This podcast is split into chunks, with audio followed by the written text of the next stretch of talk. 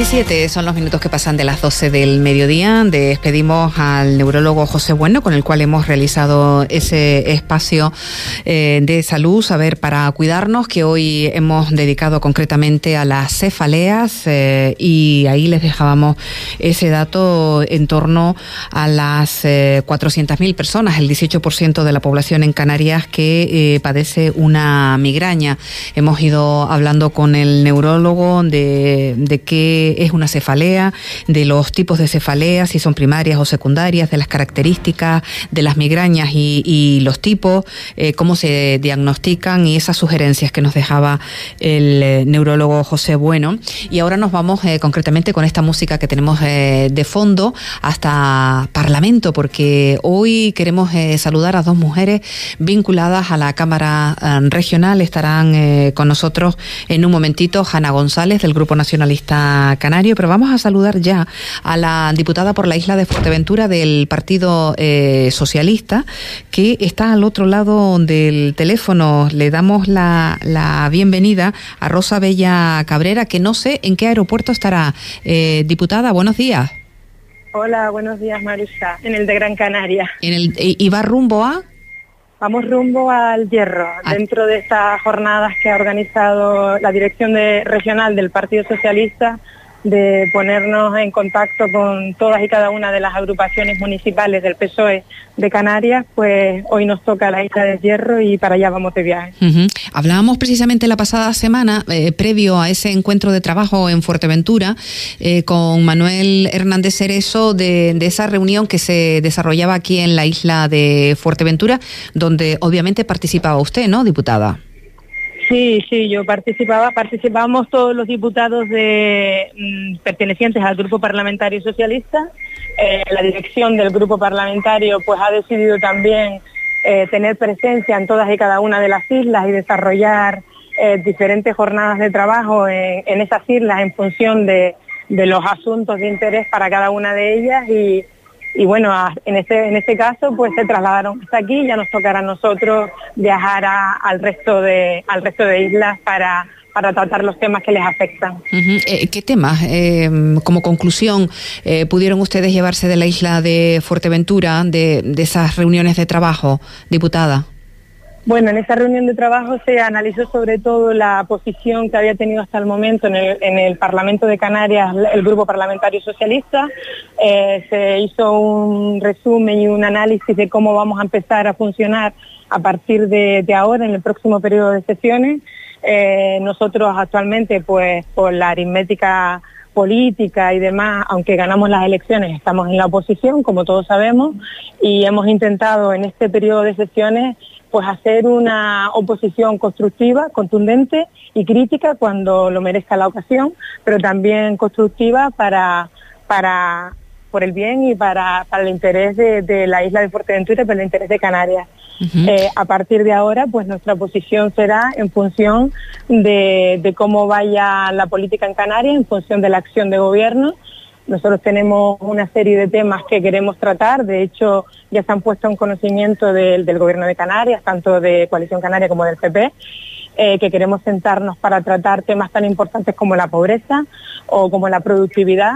Hemos llegado a un acuerdo con el Gobierno de Canarias y con todas las fuerzas políticas de, Canarias respecto a un pacto por la, migración y en esa idea estamos. Tenemos que intensificar nuestro trabajo y seguir velando por, los intereses de Canarias. Eh, precisamente van ustedes hacia una zona de Canarias que está recibiendo el mayor número de, personas eh, que están arribando a las costas de, las islas. Hasta eh, no hace muchos años era esta provincia y ahora, como bien saben los oyentes, está soportando la, provincia occidental el mayor número de, de llegadas, diputada. Sí, las cosas en la migración sabemos que no va a parar porque son éxodos de personas que vienen huyendo de... Quiero también destacar el tema de la migración, son personas, son niños, son niñas, son mujeres jóvenes que vienen huyendo de unas condiciones muy precarias, vienen huyendo de, guerras, de hambre, de miseria, eh, y está en nuestro haber pues recibirlos en las mejores condiciones posibles. Es cierto que hace unos años Fuerteventura yo creo que dio una lección al mundo con la acogida que le brindábamos a esa gente que llegaba en una situación bastante, como decía, precaria. Intentamos poner todo de nuestra parte para, para ayudar y para que se sintieran integrados y para, para atenderlos, porque también llegaban unas condiciones de salud bastante, bastante mejorables. Y ahora le ha tocado el turno pues a la provincia de Santa Cruz de Tenerife de una forma muy especial al Hierro eh, teniendo en cuenta que supera la llegada de inmigrantes, supera la población de la isla del Hierro, que como todos sabemos es una isla bastante pequeñita, con unos servicios eh, bastante limitados, porque tiene 20.000 habitantes si, si llega.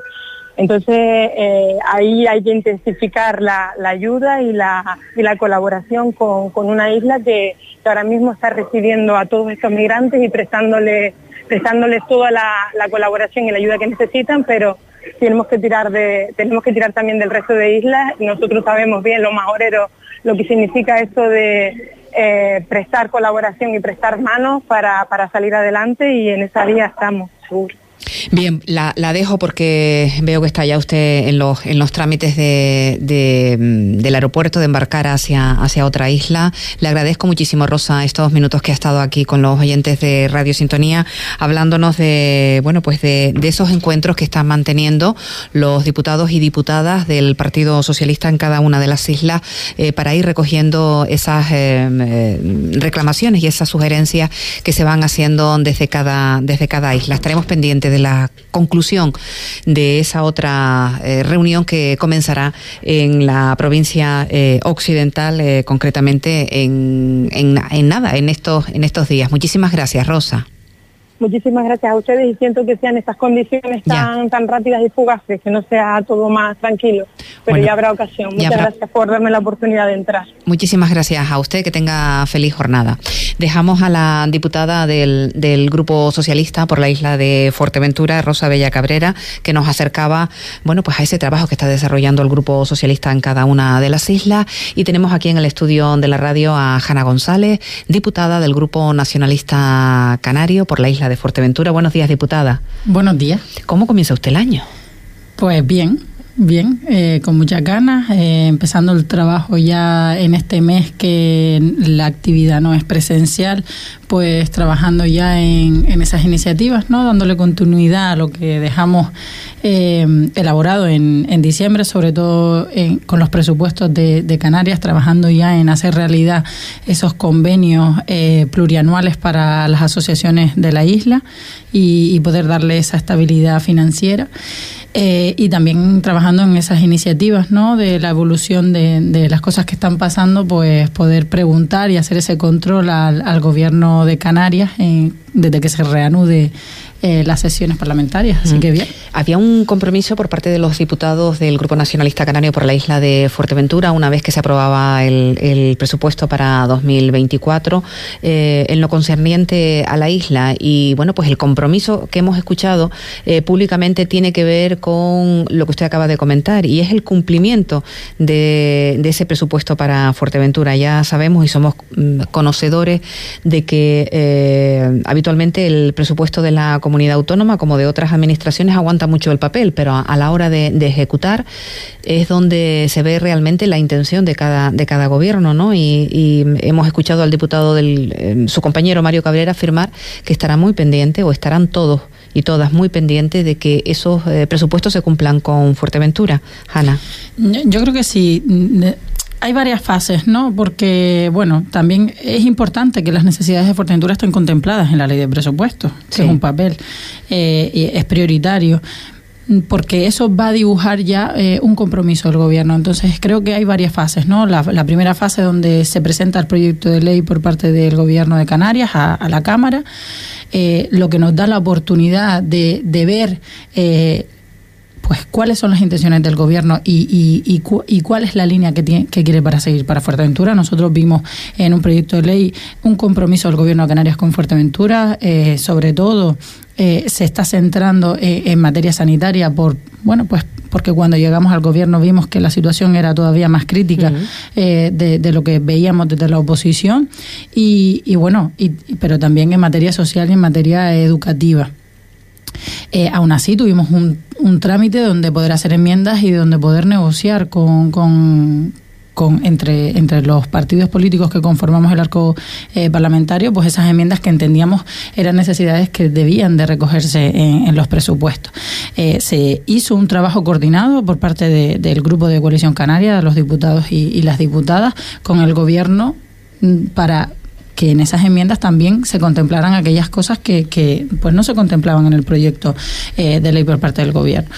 Eh, así eh, conseguimos que también se metieran muchas demandas de la isla de Fuerteventura, pero sobre todo, y muy importante, eh, vigilante de que a Fuerteventura no se le quitara un euro, porque veníamos de una legislatura marusa donde, eh, bueno, eh, Fuerteventura el año pasado el proyecto de ley entró eh, con 87 millones para la isla de Fuerteventura y salió aprobado con 83, y eso no lo aprobamos los diputados.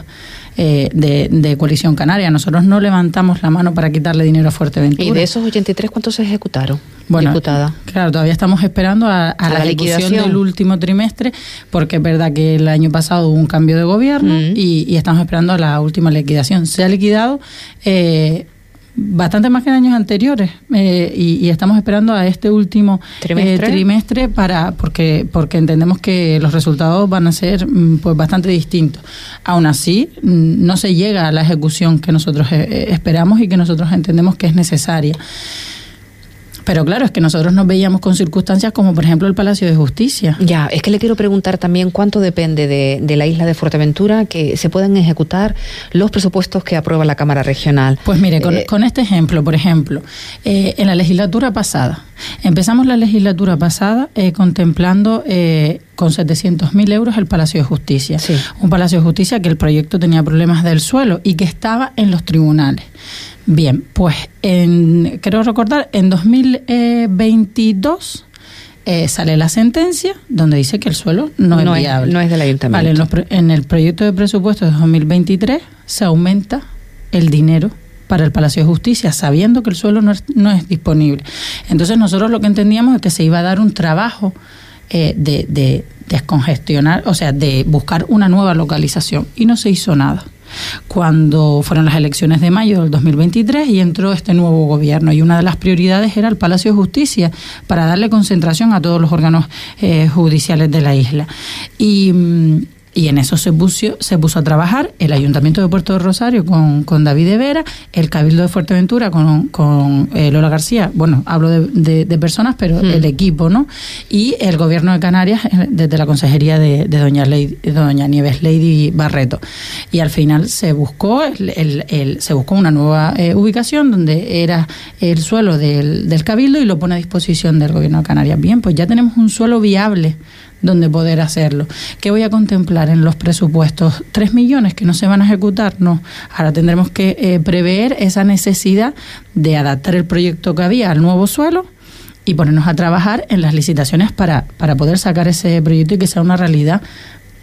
Pero contemplar 11 millones cuando no se van a ejecutar, pues de qué nos vale a, los, a, las personas que vivimos mm. aquí y ver año tras año cómo eh, esas partidas no llegan a realizarse, pero no llegan a realizarse porque hace falta un trabajo de ejecución que hasta ahora no se venía dando. Entonces, bueno, eh, de, los presupuestos eh, creemos que Fuerteventura sale de una posición buena donde se contemplan las necesidades de la isla, pero por supuesto, y como, como insiste mi compañero Mario Cabrera, vamos a trabajar eh, y vigilar desde el día uno en que esas partidas que, que están eh, contempladas luego se lleve el trabajo necesario para ejecutarlo. Y eso no es un trabajo que llega el, el, en octubre.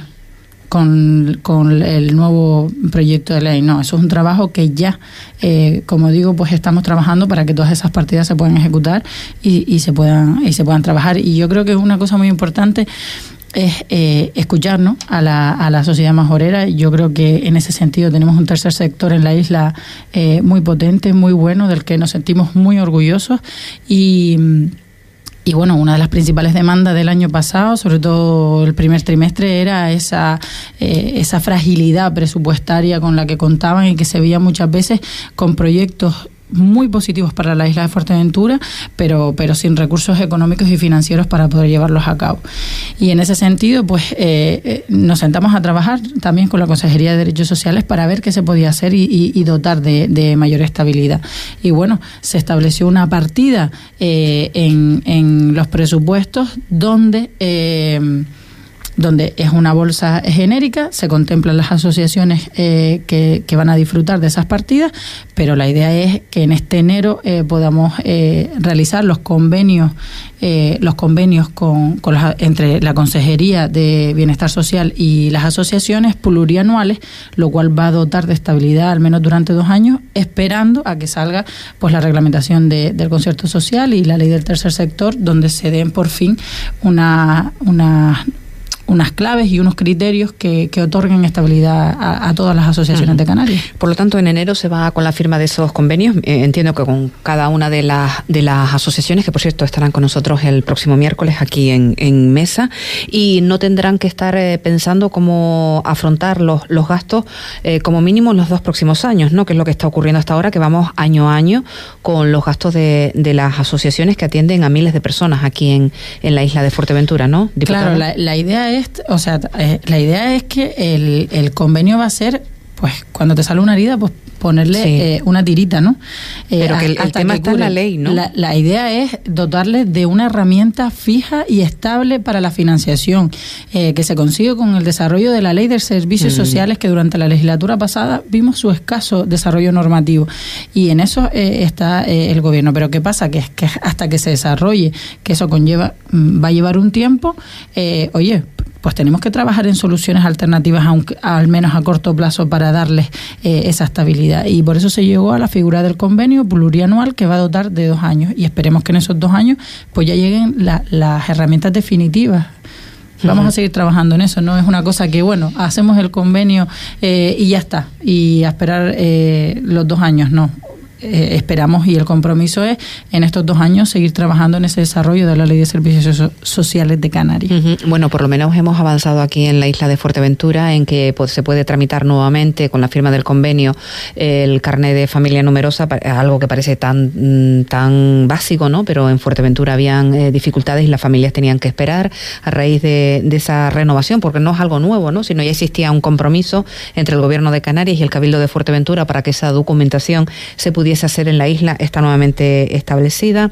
Se puede también hacer ya el tema de la, de la eh, valoración de la dependencia en Fuerteventura y, entiendo que la lista de espera irá eh, más rápida. En materia social, la isla como que se ha quedado muy atrás, ¿no, eh, diputada? Sí, yo creo que se debe en parte a, a esas gafas, me atrevo a decir miopes, de la legislatura anterior, donde se entendía y se centralizaba toda la administración Pero que ya, en dos eran servicios que, que se estaban dando, no eh, falta comprender, ¿no? ¿Por qué no, por no se continuó con esa, eh, con ese complemento que puede tener el Cabildo de Fuerteventura, como ya eh, se ha establecido, ¿no? De, lo que se trata es de que las familias tengan esos servicios independientemente del punto del archipiélago donde viva. Claro, pero es que si, si tú vives en Gran Canaria y tienes todos los servicios y no visitas Fuerteventura, no eres consciente de cómo vive la gente en Fuerteventura. Y ese es el deber de los diputados y diputadas de Fuerteventura, de indistintamente del color político que tengan, es trasladar cómo se vive en Fuerteventura y la necesidad de los recursos por una realidad social. Primero tienes que estar en la calle para saber y, conocer de primera mano de, la sociedad majorera eh, esas necesidades y luego trasladarlas y exigir que se dé cumplimiento.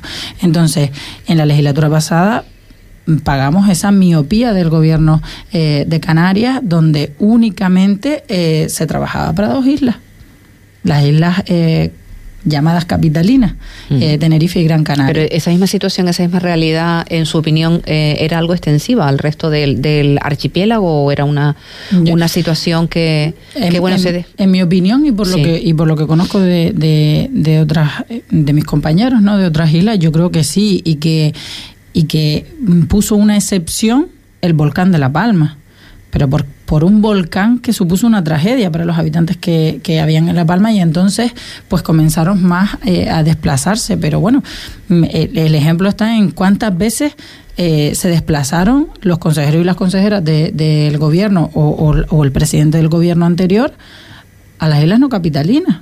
A las islas de Fuerteventura fueron bastante escasas y cercanas a elecciones.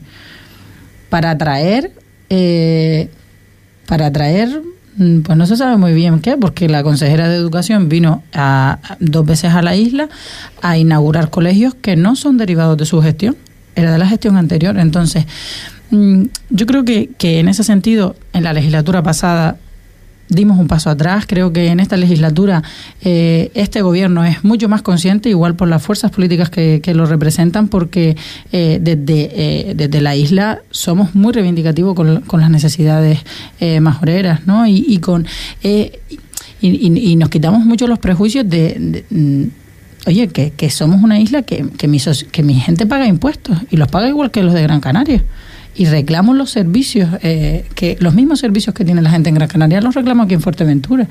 Y que somos un, una, una, iba a decir un país, que somos un país de ocho islas y que mm, tenemos que, que mm, que los recursos entendemos que al ser un territorio disgregado eh, en isla o separado por el mar, eh, tenemos que hacer una utilización racional, pero no me utilices ese criterio para, para dejarme en desventaja y no tener los recursos en la isla majorera, porque no te lo voy a permitir. Entonces, cuando esas eh, cosas están claritas en las mesas en, las que eh, se sientan y se negocian, eh, pues yo creo que, hay mayor entendimiento y que contribuye a, pues a ir al oculista, ¿no? Y que esas personas que, que, que son de Gran Canaria y Tenerife y viven, que yo, o sea, no lo critico, mm, que vivan en las islas capitalinas, pero cuando tienes un cargo eh, en el gobierno de Canarias tienes que ser consciente de la realidad de todas las islas y para eso yo creo que es fundamental el trabajo en equipo, el trabajo coordinado y que, y que los diputados de, de la isla de Fuerteventura traslademos esas necesidades. Estamos en estos momentos en el espacio Parlamento, en Radio Sintonía. Hemos hablado con la diputada del Grupo eh, Socialista, diputada por la isla de Fuerteventura, Rosa Bella Cabrera, y está con nosotros en estos momentos la diputada del Grupo Nacionalista Canario, Jana González. Nos ha ido, bueno, pues eh, comentando la intención de eh, suya y de sus compañeros de estar vigilantes en cuanto a la ejecución del presupuesto de la comunidad autónoma para la isla de Fuerteventura. Nos ha también su opinión en relación a esos eh, servicios que eh, se daban en, en, la isla hasta no hace mucho tiempo y que mm, se dejaron de, de dar eh, vinculados siempre a los servicios sociales la pasada legislatura y que se, se retoman ahora. Y a mí me gustaría cambiar de asunto porque hay em, una información que ya recogen los, los periódicos regionales y tienen que ver con Aminetu Haidar, que yo creo que va a traer mucha cola eh, ha declarado esta activista, como saben, eh, saharaui, que teme su expulsión ya de España. Y em, según recoge, por ejemplo, el, el Canaria 7, em, señala que eh, se le ha denegado el permiso de residencia del que gozaba desde el año 2007 y que había renovado sin problemas hasta ahora, en lo que no duda de tildar como una decisión política de las autoridades españoles, españolas a las órdenes de Marruecos. Saben ustedes que esta mujer tiene mucha proyección internacional como, como activista de los derechos humanos y, bueno, pues eh, su partido ha estado siempre muy, muy cercano a todo lo que tiene que ver la reclamación de, del Sáhara y del pueblo saharaui. Eh, de hecho, usted venía de una eh, de participar este pasado fin de semana, Hanna, de un encuentro en el País Vasco, concretamente, ¿no? Sí, el, el pasado 1 y 2 de diciembre en Toledo eh, se dio, dio lugar la eh, 47 eh, Eucoco. Es un foro internacional de apoyo al Sáhara donde vienen eh, pues de todos de, de, todos los países pues casi de Europa y mm, y, y, o sea, administraciones públicas y también eh, eh, la puesta en común con organizaciones eh, no gubernamentales que también apoyan al, eh, al Sáhara. Eh, se sacaron se debatió, fue un foro muy interesante al que, al que fui también y mm, donde se sacaron conclusiones de, de la nueva realidad, ¿no? Y, y donde pues se ponía como ejemplo el caso de Palestina y cómo el Estado de libre autodeterminación, bueno, de libre autonomía eh, del Sáhara dentro de Marruecos ponían que iba a dar eh, las mismas conclusiones que, se están dando eh, ahora en Palestina y ese conflicto grave con, guerra armada, que tenemos que recordar que el Sáhara también se encuentra en plena guerra, porque muchas veces vemos como esos los medios de comunicación un un conflicto. Tapa otro, ¿no? Sí, y, y, muchas veces el conflicto del Sahara es silenciado y a veces podemos pensar que es por casualidad o bueno, hay tantos que tienes que elegir. No, a, lo mejor hay una predisposición a silenciar el conflicto del Sahara porque interesa, e interesa claramente a una de las partes que es Marruecos.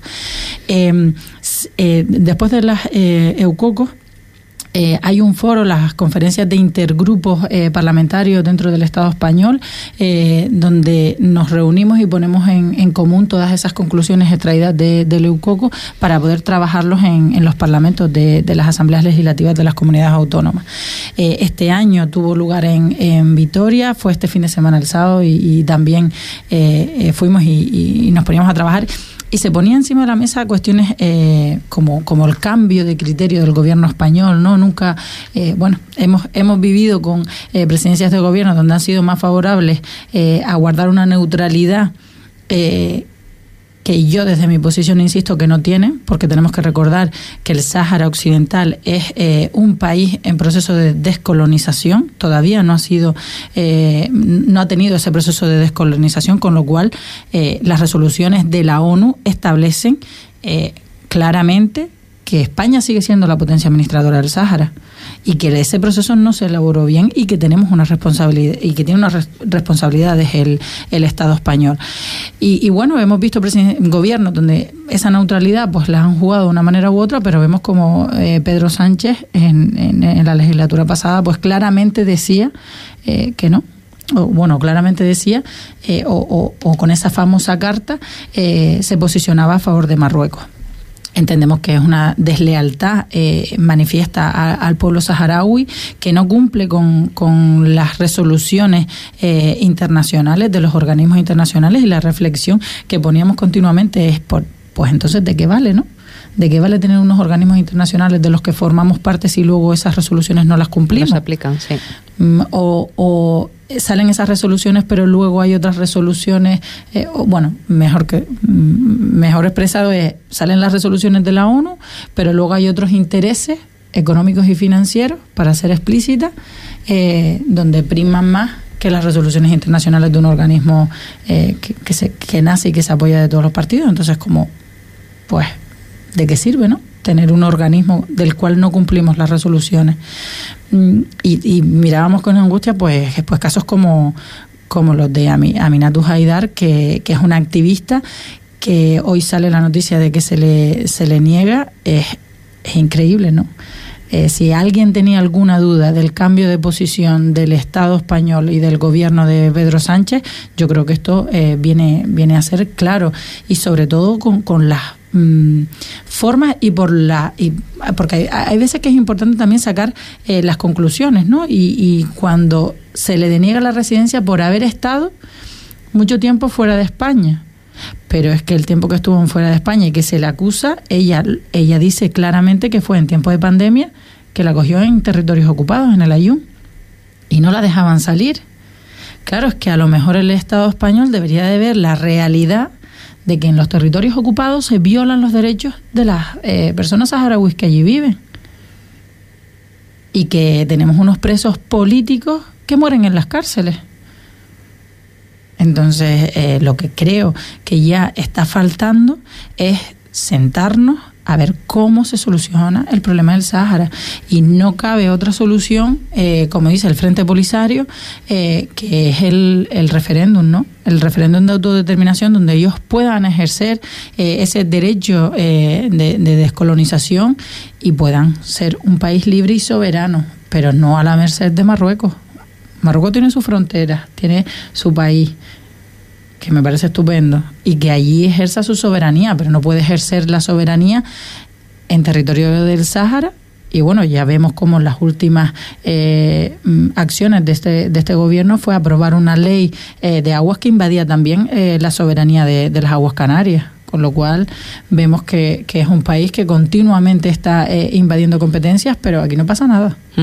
Em, lo que viene a manifestar, por lo que estamos leyendo en uno de los periódicos eh, digitales, una cabecera eh, regional, el Canarias 7 eh, concretamente, la activista es que no tiene dudas de que el rechazo de su permiso de residencia es una decisión política, para mí por orden marroquí, acotada, incidiendo, acota, quería decir, incidiendo la, la activista en que no hay ningún argumento jurídico para denegárselo. En este sentido, pide que se le aclare qué requisitos concretos no ha cumplido después de que el delegado del Gobierno en Madrid, Francisco Martín, justificará así el rechazo. La activista asegura que presentó su solicitud de renovación anual del permiso de residencia en tiempo y forma a finales de febrero de 2022 en Jaén como en años anteriores.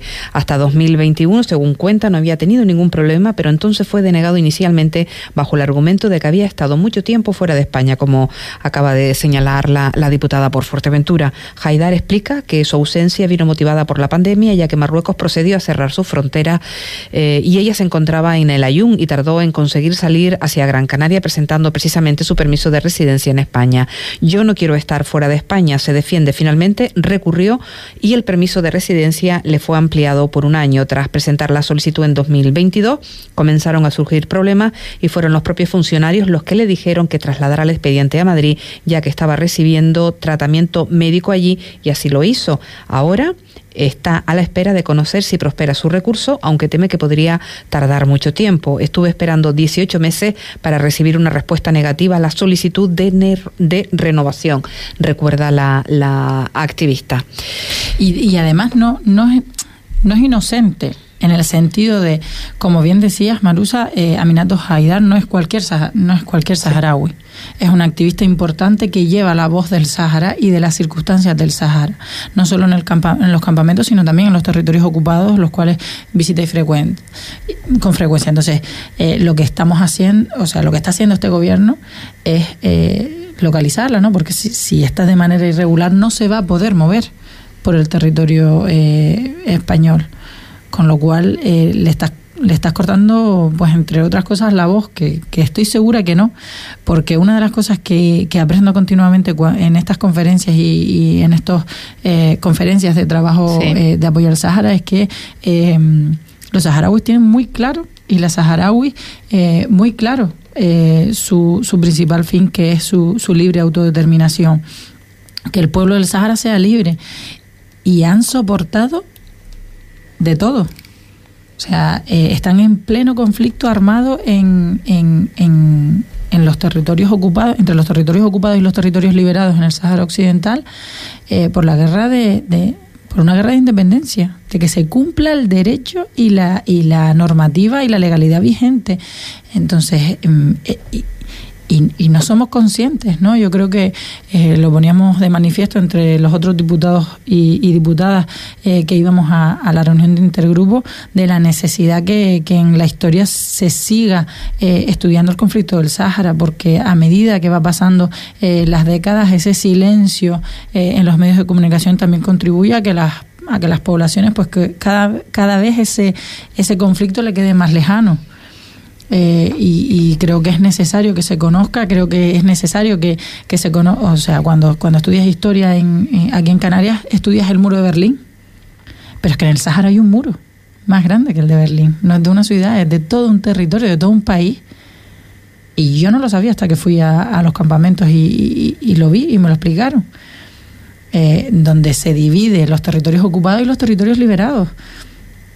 Entonces, eh, la situación obviamente eh, está agravada por las circunstancias actuales, las, circunstancias de inflación, la pandemia COVID también vino a, generar unos cambios, mm, ¿no? unas consecuencias y, un sufrimiento en, los campamentos eh, graves, pero sobre todo, y cuando eh, yo fui justo a los campamentos, fui justo antes de la pandemia tuve la suerte de vivir esa experiencia justo antes de la pandemia y me llamó la atención la gente joven, porque la gente joven era reivindicativa y y con ganas de luchar, pero con ganas de luchar porque querían un futuro.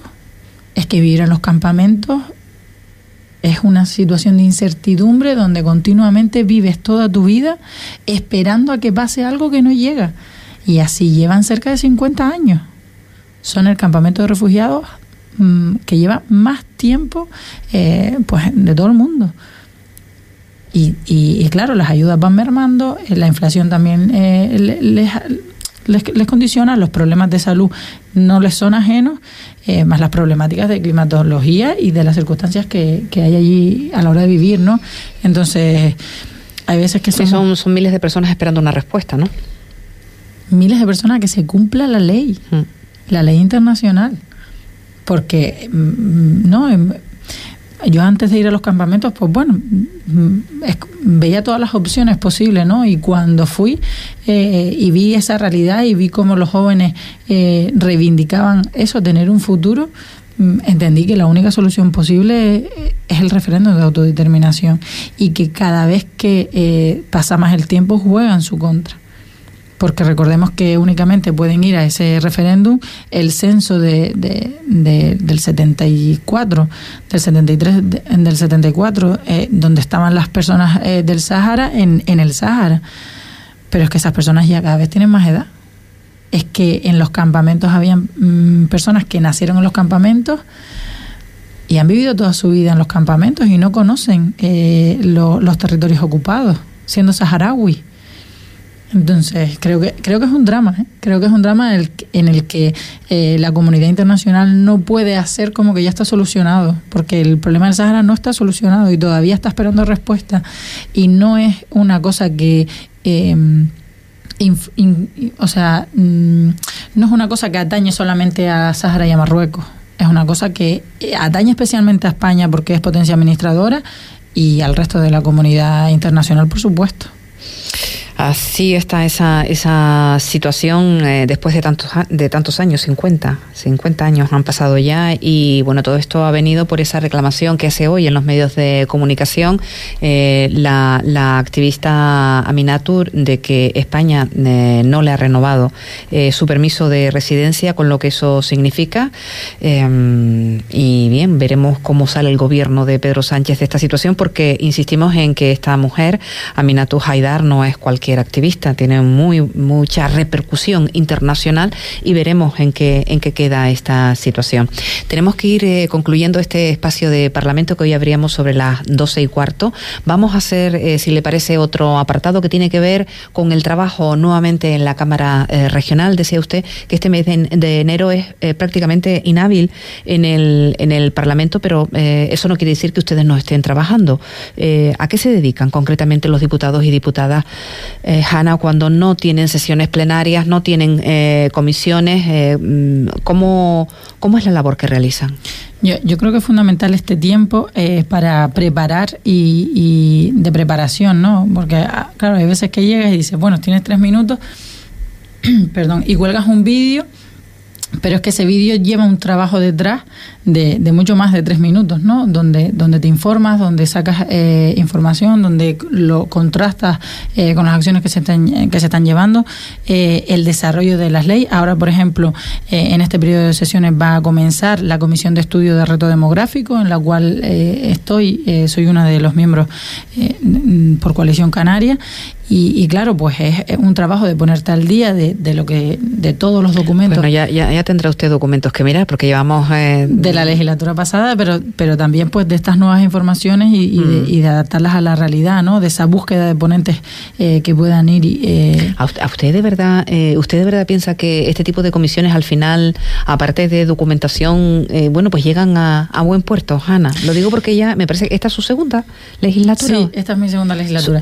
Yo con la experiencia experiencia que usted tiene, eh, ¿entiende cuando el ciudadano dice, jolín, otra, otra comisión de estudio, otra comisión de investigación, para que al final no, no salga Yo creo que sí. ¿Cuál es su, visión? Yo creo que sí, que son... Eh, a mí me encantan, por ejemplo, las comisiones de estudio, porque en las comisiones de estudio eh, quien tiene la voz son, eh, pues, personas mm, de fuera de la Cámara, ¿no?